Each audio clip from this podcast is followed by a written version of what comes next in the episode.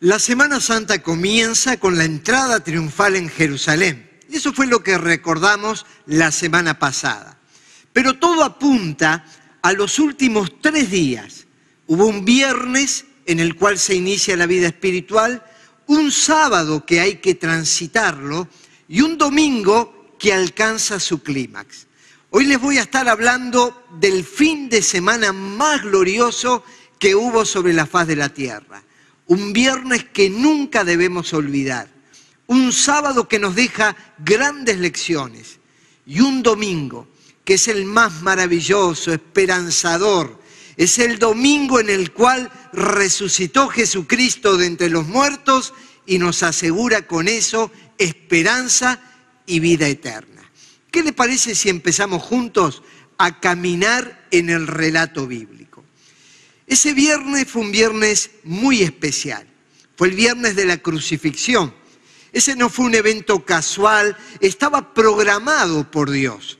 Ya sabía el profeta Isaías cuando anunciaba 600 años antes lo que habría de suceder. Y anticipa ese viernes diciendo, todos nosotros nos descarriamos como ovejas, cada cual se apartó por su camino mas Jehová cargó en él el pecado de todos nosotros.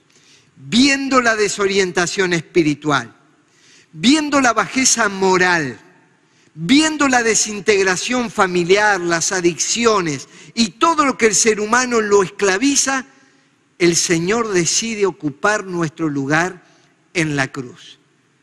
Todos nosotros nos descarriamos, pero lo cierto es que Él cargó sobre la cruz, sobre sí mismo, el pecado de todos nosotros. Y de eso se trata ese viernes, de Dios y de nosotros. Dice la Biblia, Cristo murió por los pecados una vez por todas, el justo por los injustos para llevarnos hacia Dios. Usted sabe que si usted tuviera buena voluntad, y decidiera ir a una cruz por los demás, bueno, sería un gesto muy valioso, muy valiente, pero no podría jamás redimir, ni perdonar, ni traer salvación, ni vida eterna. Porque usted y yo, aunque diéramos nuestra vida por los demás, somos pecadores que necesitamos la gracia de Dios. Pero bien nos explica Pedro que murió el justo, el que no tenía pecado, el que Juan el Bautista había dicho, he aquí el Cordero de Dios que quita el pecado del mundo. No que lo guarda debajo de la alfombra, no que lo disimula. El Hijo de Dios cargando en la cruz estaba quitando el pecado del mundo. Ese viernes es glorioso. Todas las iglesias cristianas tienen ese símbolo en sus templos. Allí está la cruz que nos recuerda que el Dios eterno se encarna, viene al mundo y está decidido a morir en la cruz por nuestros pecados. Y así lo hizo. Y así nos ofrece la salvación. Pero en el escenario hubieron otras personas que rodeaban la cruz. Y cada una de ellas representa en alguna medida las actitudes que los seres humanos han tenido a través del tiempo. Porque una cosa es el acto de salvación que Dios hizo en Cristo y otra cosa es la reacción de la gente ante la salvación que promete el Señor. Allí estaba él colgado sobre un madero. Como era costumbre en aquel lugar, sus manos estaban horadadas, sus pies también estaba con sus brazos extendidos a unos 30 metros del suelo. El sol abrasador del mediodía, las heladas de la noche castigaban su cuerpo. Y mientras estaba ofreciendo su vida por nosotros, aparecen las distintas reacciones humanas. Esas mismas son las que están acompañando la historia del ser humano a través del tiempo. Son las que nos acompañan hasta nuestros días. En primer lugar, dice el relato que estaban los burladores. Y dice específicamente, los gobernantes se burlaban de él. También los soldados se acercaron para burlarse de él. Aquí está representado el poder económico, religioso, político, social, el poder que los seres humanos creen tener por un momento sobre sus vidas y sobre las vidas de otros. Y allí ellos comienzan a burlarse de cómo es posible que un Dios eterno, que un Salvador pueda ser colocada sobre sus cabezas una corona de espinas y los demás puedan abofetearle. ¿Cómo es posible que muera el que dice ser Dios? La Biblia dice, deben saber en los últimos días vendrá gente burlona que siguiendo sus malos deseos se mofará. Usted sabe que Jesucristo y sus seguidores siguen siendo motivo de burla para multitudes. Algunos piensan que sus demandas son anacrónicas, fuera de tiempo. Sus leyes no son vigentes para el ser humano del siglo XXI que la posmodernidad avasalla los valores del reino de Dios y que por lo tanto Jesucristo no es vigente ni actual para el hombre de esta época.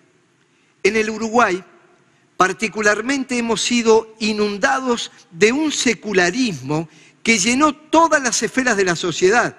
No solamente se han quitado los feriados religiosos del calendario, sino que en nuestra mente parece que la idea de Dios no, no cabe en alguien inteligente, culto y preparado.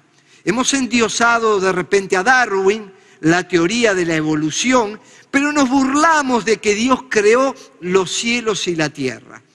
Hace un tiempo yo estaba observando un programa de televisión y estaban hablando acerca de esta teoría de la evolución.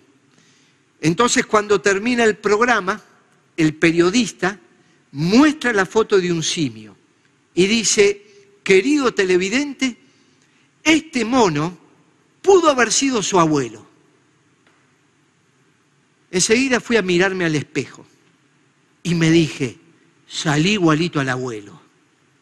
Así vive mucha gente, creyendo que son descendientes de monos y van de árbol en árbol buscando una banana que pueda alimentarles, satisfacerles, llenarles el hambre espiritual que tienen. Por eso, la Biblia nos invita no a burlarnos, sino por el contrario, a creer en aquel que dio su vida por nosotros. La otra actitud que hubo aquel viernes cuando Jesús daba su vida por nosotros, los observadores indecisos o los escépticos. La gente dice, por su parte, se quedó allí observando. Mientras algunos se burlaban, otros no tomaban esa actitud. Pero como decimos en Uruguay, ni chicha ni limonada. No terminaron jugándose, no terminaron aceptando que el que estaba muriendo era el Hijo de Dios por los pecados de ellos.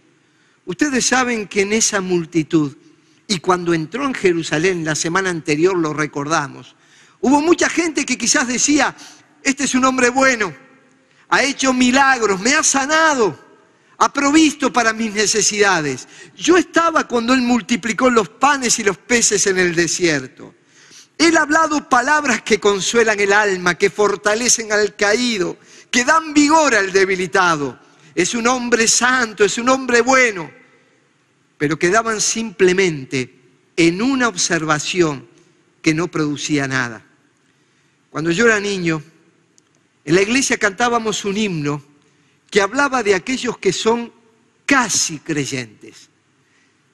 Escuchan, les gusta, felicitan, aplauden, pero nunca terminan de tomar una decisión por Jesús. Aquel himno dice, ¿te sientes casi resuelto ya? ¿Te falta poco para creer? ¿Sabe que el casi no es de valor? En la presencia del Salvador.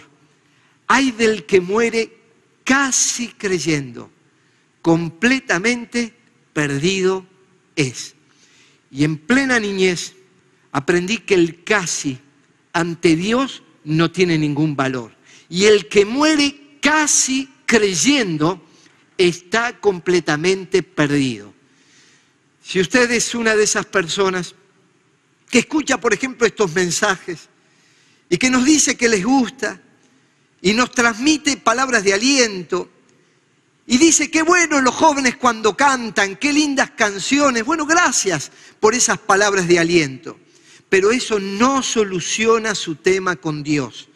Todo lo que hacemos y todo lo que decimos es para que usted deje el casi y se entregue totalmente en los brazos del Salvador. En un momento cuando se veía la multitud adormecida y que se inyectaba religión en su organismo espiritual, la Biblia les dice, despiértate tú que duermes y te alumbrará Cristo. Hoy es tiempo de despertar de esa siesta permanente en la cual dormimos la religiosidad, dormimos en esa fiesta de cantos, pero que despertemos a encontrarnos con el Salvador. Ese viernes estaban los dos malhechores. Y dice que uno de ellos empezó a insultarlo. Increíblemente, una persona que había cometido delitos, que no tenía nada bueno para ofrecer ni ante Jesús ni ante la sociedad, todavía comienza a insultar a Cristo.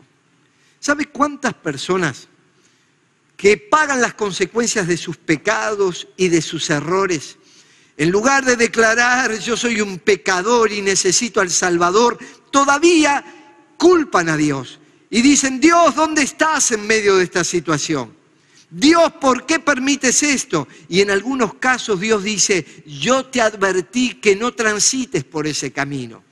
Y al transitarlo estás pagando el resultado de tu desobediencia. Sin embargo, había otro ladrón que estaba muriendo al lado de Jesús. Y dice, en nuestro caso, el castigo es justo, pues sufrimos lo que merecieron nuestros hechos. ¿Qué estaba diciendo? Soy pecador. La primera cosa que necesitamos para entrar en una relación personal con Dios es reconocer que somos pecadores. Si no podemos reconocer nuestra miseria espiritual, y nuestra separación de Dios, entonces no necesitamos un Salvador. Nos salvamos a nosotros mismos. Pero este ladrón de la cruz empezó a reconocer que él era pecador, que había violado los mandamientos de Dios. Y entonces allí clama por salvación y le dice, Jesús, acuérdate de mí cuando vengas en tu reino. Es más, Señor, aunque estoy colgado en esta cruz, también quiero que ya vengas a reinar a mi vida. Y mientras estaba llevando la culpa del pecado, el castigo del pecado, recibió las más tiernas, amorosas, benditas y esperanzadoras palabras de Jesús. Hoy estarás conmigo en el paraíso. Y seguramente en ese diálogo con Jesús, aunque no lo dice la Biblia, Él habrá dicho, Señor, pero yo no lo merezco. El tema es que ninguno de nosotros merece la salvación. La Biblia dice que no es por obras para que nadie se gloríe. Somos salvos porque Cristo en la cruz cargó con mi pecado y con tu pecado. Como leíamos, el justo por los injustos para llevarnos a Dios. Pero aquel Viernes Santo, no solamente estaban los gobernantes que se burlaban, también estaba Jesús. Y Jesús dice, Padre, perdónalos porque no saben lo que hacen.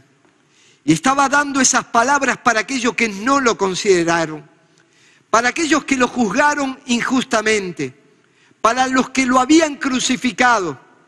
Y mientras los observaba no pedía castigo del infierno, sino les estaba ofreciendo salvación. Padre, perdónalos porque no saben lo que hacen. Yo no sé cuál es su situación, qué culpas lleva encima, qué se esfuerza en esconder, con qué maquilla el pecado de su vida.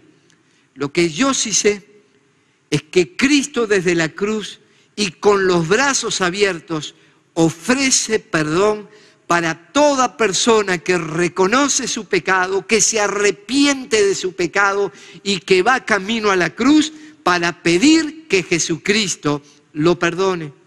Aquello fue un viernes glorioso. Pero el sábado llegó y tuvieron que transitar la hora más oscura de sus vidas. Ellos habían visto a un Jesús que resucitó muertos, pero ahora estaba muerto. Ellos le vieron morir en la cruz.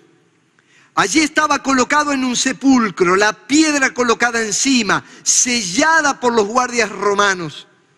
Y habían perdido toda la esperanza. Durante tres años caminaron con alguien en el cual habían depositado su expectativa. Pero ahora ya no estaba. Dice el Evangelio que tomaron el cuerpo de Jesús y conforme a la costumbre judía de dar sepultura, lo envolvieron con vendas, con las especias aromáticas. En el lugar donde crucificaron a Jesús había un huerto y en el huerto un sepulcro nuevo en el que todavía no se había sepultado a nadie. Como era el día judío de la preparación y el sepulcro estaba cerca, pusieron allí a Jesús. Estos sábados nos recuerdan las horas más oscuras de la vida, cuando el Dios en el cual confiamos parece estar ausente, cuando otros nos dicen no es real ese Dios, cuando aparecen las dificultades económicas, las pandemias, las crisis familiares, las enfermedades, los dolores del alma, las personas traicioneras, en medio de esos sábados oscuros y cuando parece que Dios no está presente, es porque estamos transitando el sábado en nuestra vida espiritual. Y yo le quiero decir que esto lo experimentamos todos los seres humanos, los que escuchan la predicación y los que predicamos. Hay momentos de nuestra vida que quedamos confundidos y que alzamos nuestra mirada al cielo y no encontramos respuesta. Y la Biblia dice, lo entregaron para ser condenado a muerte y lo crucificaron, pero nosotros abrigábamos la esperanza que redimiría a Israel. Esto decían los caminantes de Maús. Abrigábamos esperanza en Jesús y el que se abrigaba de esperanza ahora se da cuenta que la esperanza estaba muerta y entonces empezaron a abrigar de temores, de llanto, de dolor y de sufrimiento. Pero tengo una buena noticia y maravillosa noticia. Llega el día domingo y el sábado no es otra cosa que la preparación para el día más glorioso de la historia por eso cantamos, pero al tercer amanecer, un gran estruendo se escuchó. ¿Dónde está muerte tu aguijón? Cristo Jesús resucitó. En aquella cruz me salvaste, en aquel viernes diste tu vida por mí. Y ese sábado estaba preparando nada más y nada menos que el día más glorioso de la historia. Quizás tú, tu familia, la sociedad, el país, el mundo está atravesando un sábado negro, oscuro, ya no abrigamos esperanza, pero en la mente de Dios y en el corazón de Dios se está levantando el resucitado, el glorioso, el poderoso, para correr la piedra y para decir, yo estoy vivo y yo estoy con ustedes. Permítame recordarle lo que dice el Evangelio. Después del sábado, al amanecer del primer día de la semana, María Magdalena y la otra María fueron a ver el sepulcro. Sucedió que un ángel del Señor bajó del cielo y acercándose al sepulcro quitó la piedra y se sentó sobre ella. El ángel dijo a las mujeres, no tengan miedo. Sé que ustedes buscan a Jesús, el que fue crucificado. No está aquí pues ha resucitado tal como dijo. Vengan a ver el lugar donde lo pusieron. Así que las mujeres se alejaron a toda prisa del sepulcro, asustadas pero muy alegres, y corrieron a dar la noticia. ¿Te diste cuenta cómo empieza el pasaje que narra la resurrección de Cristo, dice después del sábado.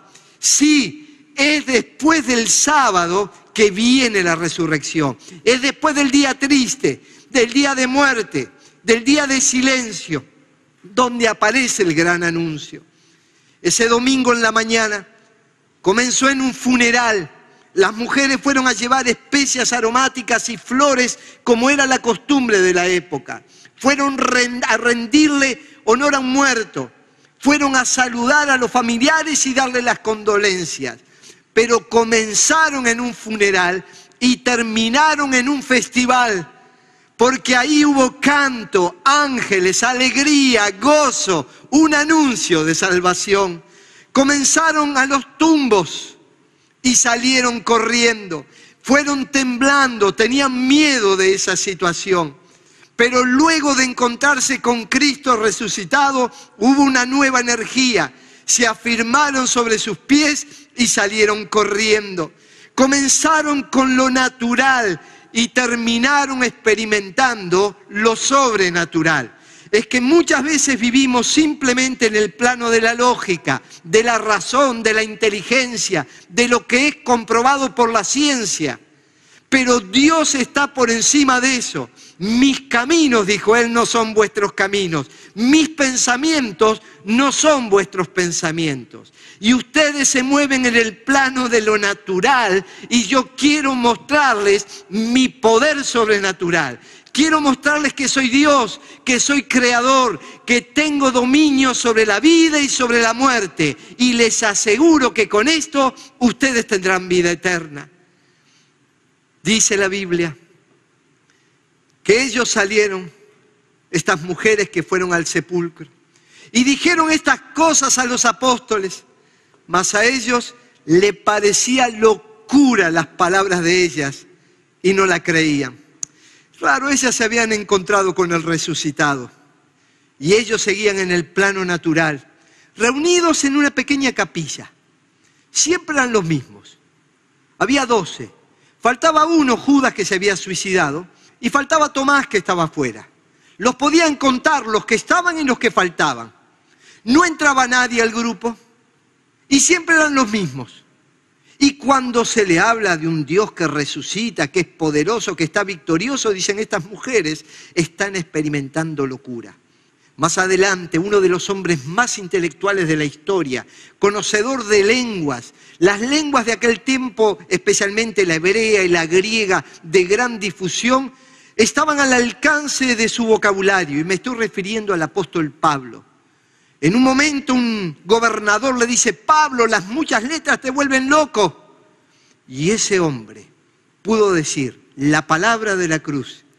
Es locura a los que se pierden, pero para los que se salvan es poder de Dios. Yo sé que muchos que nos escuchan pueden pensar que la muerte de Cristo y su resurrección es una locura. Pero aquellos que como aquellas mujeres nos encontramos con el Cristo resucitado, les decimos, Cristo está vivo. Busquen a Dios, busquen su poder, busquen su presencia, busquen su gracia. Y entonces, luego que ellas les contaron a los demás que Cristo había resucitado, dice que salieron Pedro y el otro discípulo, y fueron al sepulcro. Ya que estas mujeres lo dijeron, vamos a ver qué pasa. Y dice, corrían los dos juntos. Pero el otro discípulo corrió más a prisa que Pedro. Y algunos estudiosos bíblicos dicen que porque era más joven. Y llegó primero al sepulcro. Y bajándose a mirar, vio los lienzos puestos allí, pero no entró. Luego llegó Simón Pedro tras él y entró. Observe las dos actitudes. Allí está Jesús resucitado. En realidad la tumba está vacía. El primero escuchó, fue hasta la puerta y nunca entró. Y luego viene Pedro que llegó hasta la puerta del sepulcro y entró. Y comprobó y se dio cuenta que Cristo estaba resucitado en este domingo de resurrección, yo le invito a que usted entre y vea el poder glorioso de Dios, que experimente al Cristo resucitado. Y Pedro y Juan estuvieron en ese grupo que le dijo a las mujeres que esto era locura. ¿Por qué? Porque las mujeres se habían encontrado con el Señor resucitado y ellos no. Pero luego que ellos se encontraron con Jesús, dice Pedro, a este Jesús, y había una multitud de miles de personas escuchando el sermón de Pedro en Pentecostés. Y ese Pedro que lo había negado ante una empleada doméstica, ese Pedro que le dijo a las mujeres que estaban locas, ahora ante una multitud proclama, a este Jesús resucitó Dios, de los cuales todos nosotros somos testigos. Una vez que te encontrás con Jesús, comenzás a ser testigo de su resurrección. El otro que estaba allí era Juan, el que no se animó a entrar cuando llegó a la puerta del sepulcro. Y ahora escribe una epístola para que sea conocida de manera universal y en todos los tiempos. Y dice lo siguiente, lo que ha sido desde el principio, lo que hemos oído, lo que hemos visto con nuestros propios ojos, lo que hemos contemplado, lo que hemos tocado con las manos, esto les anunciamos. No les estoy hablando de teorías, dice Juan. Lo vimos, lo palpamos, lo tocamos, lo contemplamos. Y al igual que Pedro digo, Jesús ha resucitado de entre los muertos. Y ambos, cuando las autoridades los llevaron preso y les dijeron, luego de azotarlos, no pueden hablar más en el nombre de Jesús de Nazaret. Y ellos dijeron, no podemos dejar de hablar de lo que hemos visto y oído. Una vez que te encontrás con el Cristo resucitado, vas a testificarlo por todas partes. No podés dejar de hablar de lo que has visto y de lo que has oído. Hoy estás escuchando acerca del nombre de Jesús. Hoy estás escuchando de aquel viernes en el cual Él entregó su vida en la cruz por nosotros. De aquel sábado oscuro por el cual se transita la confusión, el dolor, las preguntas que no tienen respuesta, el saber si es verdad o no es verdad lo que hemos creído, para luego experimentar en ese domingo glorioso al Cristo resucitado. Por eso dice lo que hemos oído, pero lo más importante, lo hemos visto. Y hoy te invito a que no solo escuches de Jesús, es que lo veas a Jesús en la cruz dando su vida por tus pecados. Más adelante, en el Evangelio de Lucas, Jesús dice lo siguiente, esto es lo que está escrito. Está diciendo esto es lo que profetizaron los siervos de Dios en la antigüedad, que están los libros del Antiguo Testamento. Esto es lo que está escrito, les explicó, que el Cristo padecerá y resucitará al tercer día. Y en su nombre, en su nombre se predicará el arrepentimiento y el perdón de pecados a todas las naciones. Y ustedes son los testigos de estas cosas. Yo quiero decirle, amiga, amigo, que Cristo está vivo y sigue vigente y predicamos en su nombre el arrepentimiento y el perdón de los pecados. Si usted reconoce que es pecador, que es pecadora, y no se justifica ante Dios, sino que dice, Padre, yo he pecado, yo necesito tu gracia, necesito tu salvación. Yo creo, Señor, en lo que hiciste en la cruz por mí, que allí derramaste tu sangre Cargaste allí mis pecados. Yo quiero ir a ti y pedirte, Señor, aunque no lo merezco, perdona mis pecados. Y si usted así lo hace, Jesús le dice, tus pecados te son perdonados. Eso lo hice yo. Y eso lo hicieron muchos de los que siguen nuestros mensajes. Por eso se han encontrado con Cristo. Y como dijo Jesús, predicamos en su nombre el arrepentimiento y el perdón de pecados.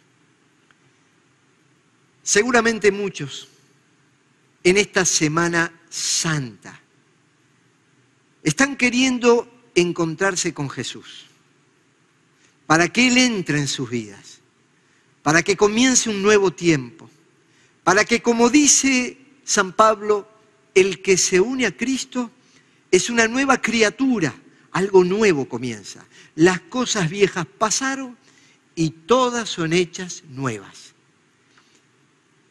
Y si quieres hacerlo, yo te invito a que hagas esta oración junto conmigo. Es una oración que yo hice hace 50 años atrás, siendo un niño, cuando dejé de lado mis justificativos religiosos y le dije a Jesús, Señor, yo te quiero en mi vida, quiero que perdones mis pecados, aunque yo digo que no tengo pecado, ahora Señor reconozco que lo tengo y reconozco que tú eres el Salvador y necesito tu perdón.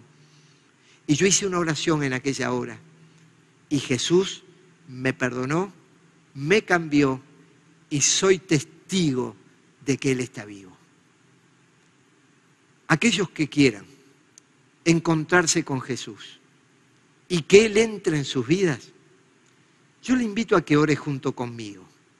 Muchas veces digo que cuando oro cierro los ojos para no distraerme. Usted si quiere también puede cerrar sus ojos o quizás orar con los ojos abiertos, no importa.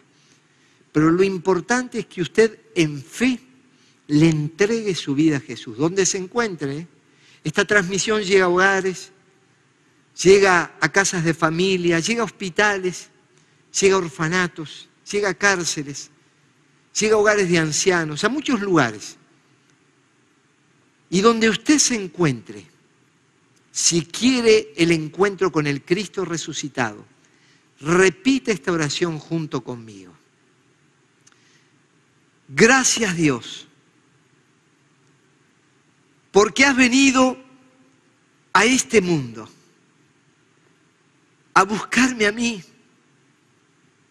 a morir en la cruz por mis pecados.